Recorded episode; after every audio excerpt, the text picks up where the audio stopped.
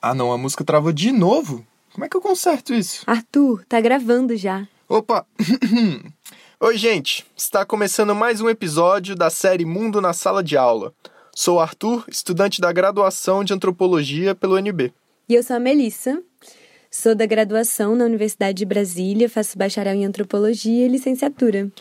Nessa série, a gente está revisitando os materiais brutos das gravações do Mundaréu, para recuperar aquelas histórias que não foram contadas, que não entraram nos episódios da primeira temporada. E hoje a gente vai revirar o lixo do Mundaréu.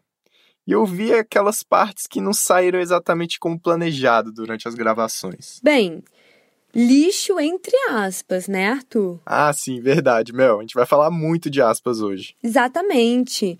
Vocês imaginam o tanto de dificuldade, de erro, falha, obstáculos, problemas risadas, diversão que estão por trás da produção de um podcast? Isso tudo é cortado e ninguém fica sabendo.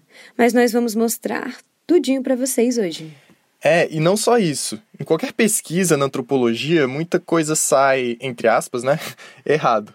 Nesse episódio, vamos conhecer as histórias do Zé Miguel e da Érica, antropólogos que apareceram no primeiro e no terceiro episódio do Mundaréu e que passaram por uns perrengues em campo. Vamos ouvir?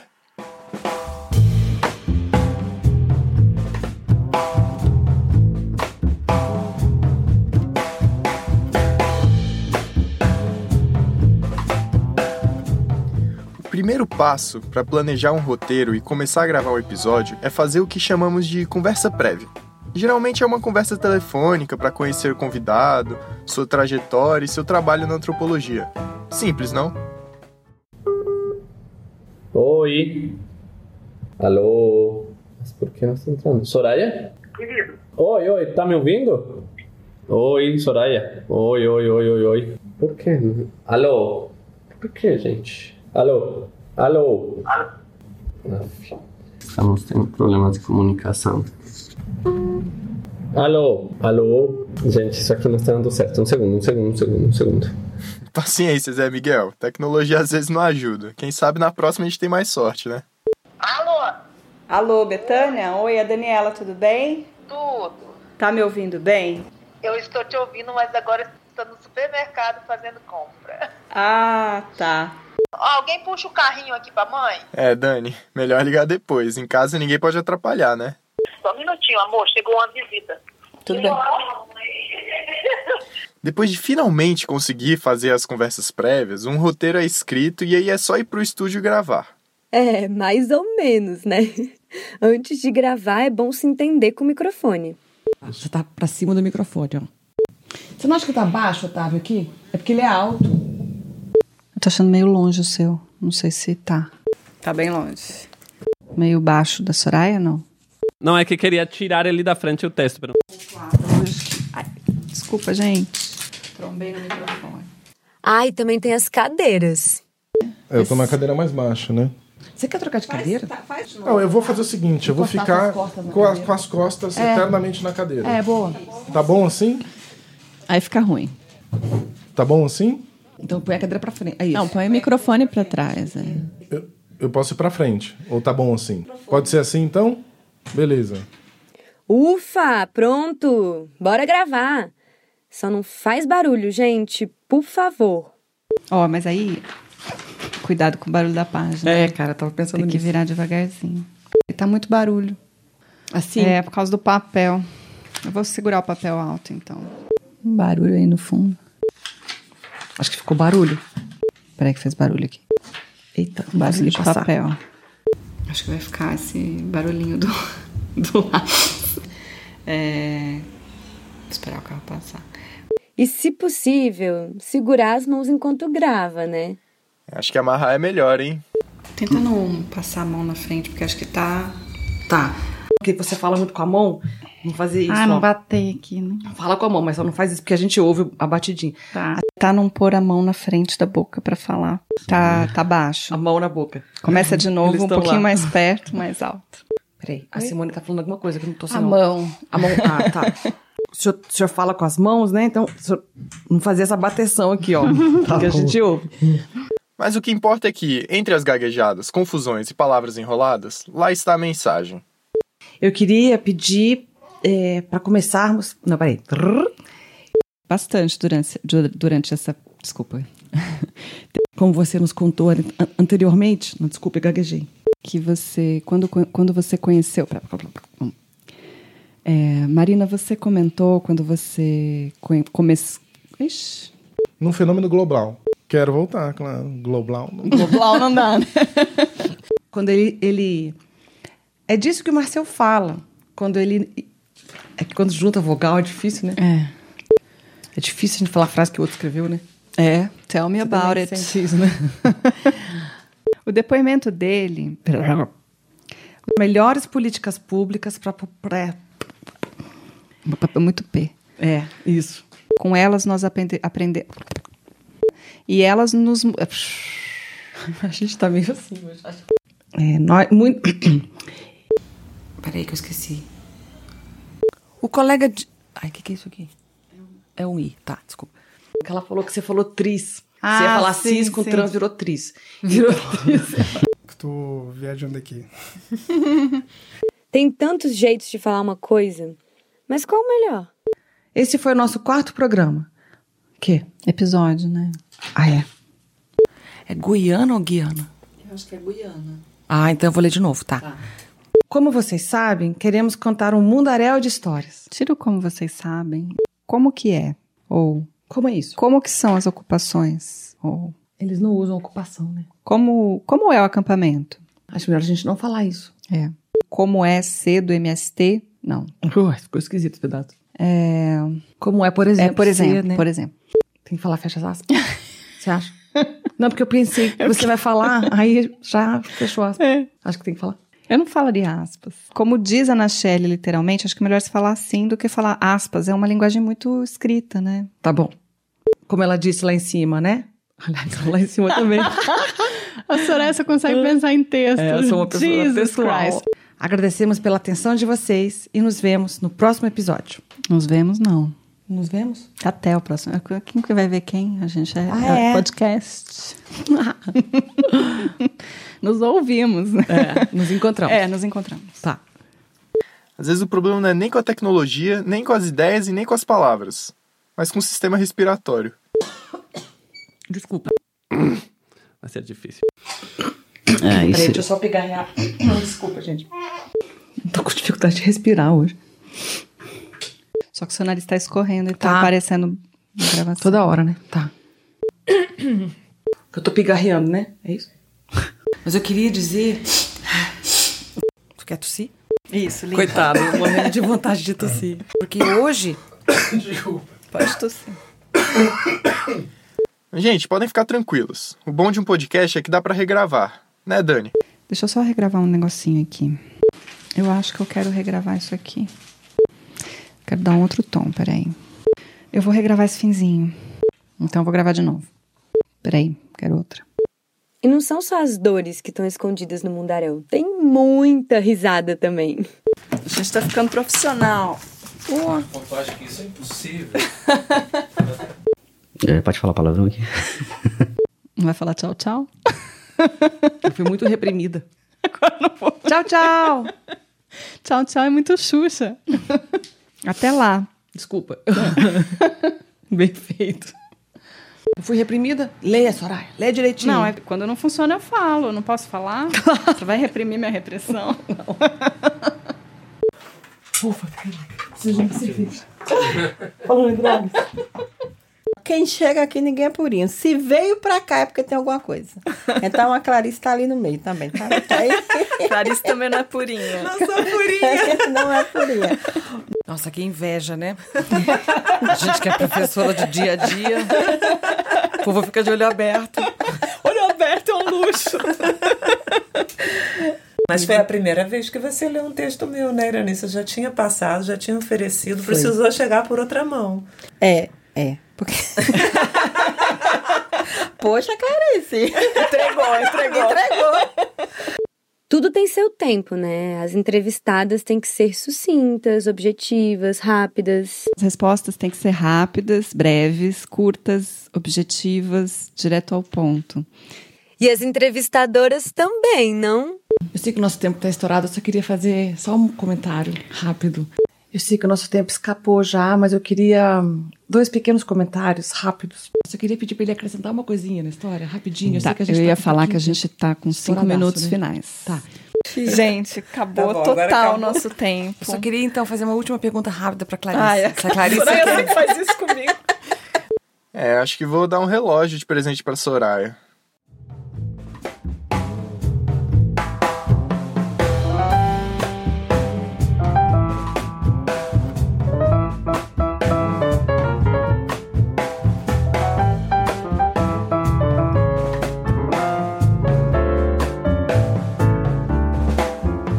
Mas em uma pesquisa de campo na antropologia, será que a prática antropológica também tem suas gaguejadas, palavras enroladas, confusões, repetições?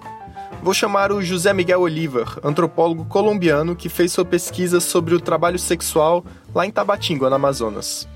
Zé Miguel, você pode contar pra gente alguma história sobre um perrengue, uma dificuldade enfrentada no campo?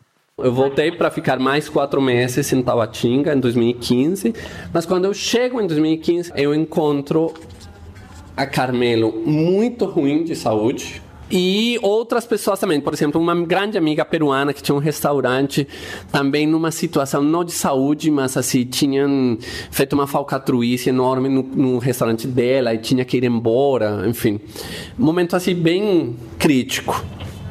José Miguel está falando aqui sobre suas interlocutoras de pesquisa, a Carmela e a Tati, com quem ele trabalhou em campo. E aí eu tinha programado um campo que era muito mais focado nos meninos desses esses gays trans. Mas quando eu chego, eu encontro essa situação da Carmelo e da Tati, que é essa amiga peruana, e uma demanda de cuidado gigante. Tipo assim, na, na segunda semana que eu estava lá, eu estava com Carmelo, eu tive que levar ela de urgência para o hospital. E eh, uns dias depois voltamos também de urgência no pronto-socorro e aí já ficou internada para sempre. Caramba, que história forte, Zé Miguel. Então quer dizer que em um campo as pesquisadoras e pesquisadores estão sujeitos a muitos imprevistos, alguns deles relacionados até com a saúde dos interlocutores. E como lidar com isso? Como você fez sua pesquisa nessa situação? Eu tive uns segundos de crise de dizer, puta, aí meu campo e a etnografia, mas durou um par de segundos só. E aí eu disse, bom, a etnografia e meu trabalho é isso aqui. O que eu tenho que fazer aqui é responder a uma construção de vínculos de cuidado, de afeto e de reciprocidade que a gente construiu durante anos. E que são a base do trabalho etnográfico. Então, basicamente, assim, principalmente o que eu fiz no meu trabalho de campo em 2015 foi acompanhar a Carmelo nesse processo, que inclusive nos levou para Bogotá, porque ela finalmente foi transferida para Bogotá e morreu em Bogotá em 17 de dezembro de 2015. É, acompanhar a saída da Tati do, de, do Brasil, e no meio disso, bom, tentar fazer outras coisinhas, mas é, basicamente foi isso. Quer dizer então que essa situação imprevista e difícil, que mudou todo o planejamento do trabalho para atender às demandas afetivas do campo, não foi um problema para a pesquisa dele, mas fez parte da própria pesquisa, né? Eu achei muito lindo isso. Sim, é muito massa isso mesmo, porque o Zé Miguel tá falando aqui pra gente da pesquisa dele, mas eu acho que sobretudo de ética em pesquisa, né? Sobre o que vale, o que é prioridade quando a gente tá com as pessoas em campo. E eu tava lembrando aqui também de outra história.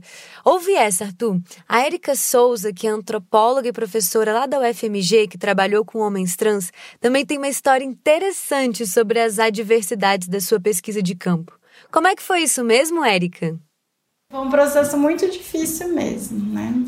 A gente teve momentos bem complicados de, de, de rejeição mesmo, né? Não é um, às vezes não é um não assim, olha, desculpa, mas não vai dar. É um não tanto quanto defensivo, né? E o defensivo muitas vezes se torna agressivo. Então, assim, são várias camadas assim de dificuldade, né, de acessar essas essas pessoas, essas experiências, o que por um lado a gente entende completamente, né? São pessoas que passam por níveis e níveis, experiências múltiplas de violência ao longo da vida. Uhum. Então, o que, que justifica, de repente, você ter que se abrir para um estranho, né? Então, a gente entende, mas ao mesmo tempo isso gerava dilemas para nós, conflitos pessoais, né? De até que ponto eu estou invadindo ou não esse espaço do outro, até onde eu posso ir, enfim. E dilemas da pesquisa, que a gente teve que redelinear metodologicamente tudo. E como fazer uma pesquisa nessa situação? Criamos um questionário online, né? Para ver se a gente obtinha mais informações a respeito. Mas mesmo os questionários válidos, a gente teve que eliminar alguns, né? Por causa das categorizações mesmo. É mesmo, Érica? E por quê? Porque as pessoas. O jeito que a gente colocou as categorias, isso óbvio que tem falha nossa também, embora a gente tenha pensado por muito tempo em como colocar as opções de você se auto-identificar ali no questionário, ainda assim algumas pessoas ficavam bem confusas ou marcavam mais de uma opção, porque realmente não tem uma verdade, um consenso nesse sentido, e a gente sabe que pesquisa tem essas limitações mesmo, ainda mais quando tem questionário envolvido, né? A partir do momento que a gente fala assim, não, o outro diferente de mim não necessariamente quer ser pesquisado por mim. E agora? O que, que eu faço? Eu não faço mais pesquisa? Ou eu mudo a minha forma de fazer pesquisa? Ou eu reviso metodologicamente e eticamente como fazer essa pesquisa? É, enquanto nas gravações de um podcast dá para regravar as falas, em uma pesquisa, quando as coisas saem, entre aspas, errado, é possível revisar a metodologia empregada. É possível também olhar para o que foi feito criticamente, avaliar se as escolhas e técnicas de pesquisa foram eficientes, adequadas, sensíveis. A antropologia está o tempo todo nesse exercício de reflexividade, olhando para o próprio trabalho também. É, e assim como para gravar um podcast, né, as pessoas gaguejam, se confundem, ligam na hora errada, discutem a melhor forma de falar alguma coisa, fazem barulho, é, passam o tempo e o equipamento não funciona. Em uma pesquisa, os interlocutores também podem ficar doentes, não quererem conversar, as entrevistas podem não acontecer, os questionários podem confundir. Ficou claro para mim que quando falamos desses erros, tanto no podcast quanto na pesquisa, sempre precisamos colocar eles entre aspas. Isso porque na realidade não são erros nas pesquisas lidamos com pessoas e com toda a complexidade que envolve o ser humano. Pessoas têm histórias, sentimentos, pensamentos, desejos, medos, saúde, doenças, alegrias e dificuldades. Pessoas são imprevisíveis e a antropologia lida exatamente com tudo isso. Em uma pesquisa, as antropólogas e suas interlocutoras se encontram, se envolvem, criam vínculos e afetos. Daí surgem coisas inesperadas, boas e ruins. E é a partir dessa relação que uma conhece a outra e a si mesma. Ou seja, os erros, na realidade, são a própria pesquisa, viram a própria pesquisa. Eles são oportunidades para, como disse a Érica, rever e aprimorar eticamente e metodologicamente a pesquisa. Ou, como nos contou Zé Miguel, mudar os planos para responder a uma construção de vínculos, de cuidado, de afetos e de reciprocidade.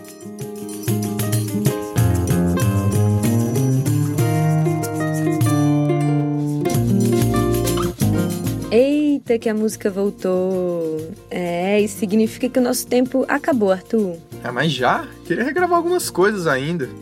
Relaxa que na edição a gente corta essas gaguejadas suas. Ufa, e o que não ficar bom a gente aprende para melhorar no próximo, né? Com certeza, nossos erros são grandes professores. Opa, erros entre aspas. É, só queria rapidinho fazer só mais um comentário. a gente foi mencionando os nomes das pessoas bem livremente ao longo desse episódio. Zé Miguel, Betânia, Rodrigo, Marina, Érica, Iranice, Clarice, Henrique, Dani, Soraya, Simone, Otávio. Esse pessoal todo que já foi convidado para participar do Mundarel. E vocês conseguem saber quem é quem e em qual episódio apareceram ou ajudaram a produzir. É só consultar o site. Você também tá precisando de um relógio, viu? então, acho que é isso, né? Vamos encerrar? Vamos, vamos sim. Eu primeiro queria agradecer a toda a equipe do Mundarel e principalmente ao Arthur, que me convidou para participar desse episódio. É, a gente se conheceu o quê? No meu primeiro semestre no curso, eu acho. Então já é uma trajetória de amizade, né? Acho que por isso foi tão divertido, tão legal gravar esse episódio com você. E também foi muito bom porque deu para aprender muito sobre antropologia com as audiocacetadas do Mundaréu e das pesquisas também, né? Ah, eu que te agradeço por me fazer companhia nessa longa trajetória e por ter aceitado esse convite. Foi um prazer recebê-lo aqui. Também queria agradecer a Soraya, a Dani e a toda a equipe do Mundaréu pelo apoio e pela oportunidade de inventar esse episódio. Aprendi demais também. Espero que inspire e ajude nossos colegas nessa jornada antropológica. Quem quiser conhecer mais do Mundaréu é só visitar o site mundarel.labjor.unicamp.br. Nos vemos no próximo episódio. Nos vemos, não, Arthur. Ah, é. Nos ouvimos no próximo episódio. tchau, tchau, gente. Até o próximo episódio.